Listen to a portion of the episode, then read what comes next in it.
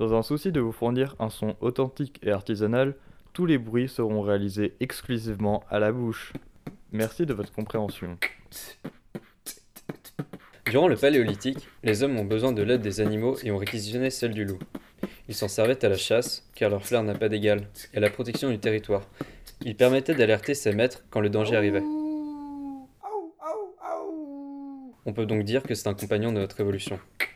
Mais maintenant, qu'en est-il Maintenant que l'on ne chasse plus pour survivre, maintenant que notre maison est gardée par de solides murs, à quoi nous servent les animaux aujourd'hui Eh bien, par exemple, les personnes âgées en adoptent pour combler un vide ainsi que leur redonner quelqu'un à s'occuper, et donc de ne pas les faire se sentir inutiles. Il y a à peu près 41% des personnes âgées de 60 à 69 ans qui possèdent un animal de compagnie. C'est pour ça que Tarte Pomme, le chien de la voisine, vous aboie dessus à chaque fois que vous passez devant.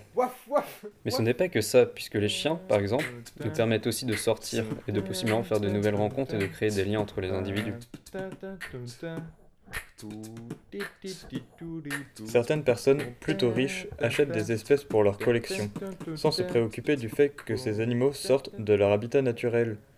Dans les Émirats arabes unis, il est fréquent d'acheter des lions, lionnes, tigres ou autres espèces rares juste pour satisfaire une image qu'ils veulent montrer.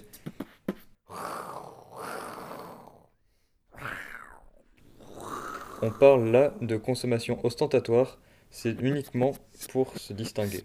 Cependant, il y a quand même des personnes qui collectionnent les animaux, comme les reptiles, par passion ou par goût du risque. Nos animaux aujourd'hui aident les personnes handicapées. On connaît tous les chiens d'aveugles, mais ce ne sont pas les seuls animaux qui peuvent aider les personnes handicapées.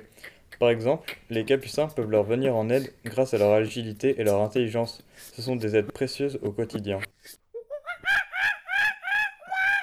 Aujourd'hui, les animaux de compagnie ont même des effets positifs sur la santé.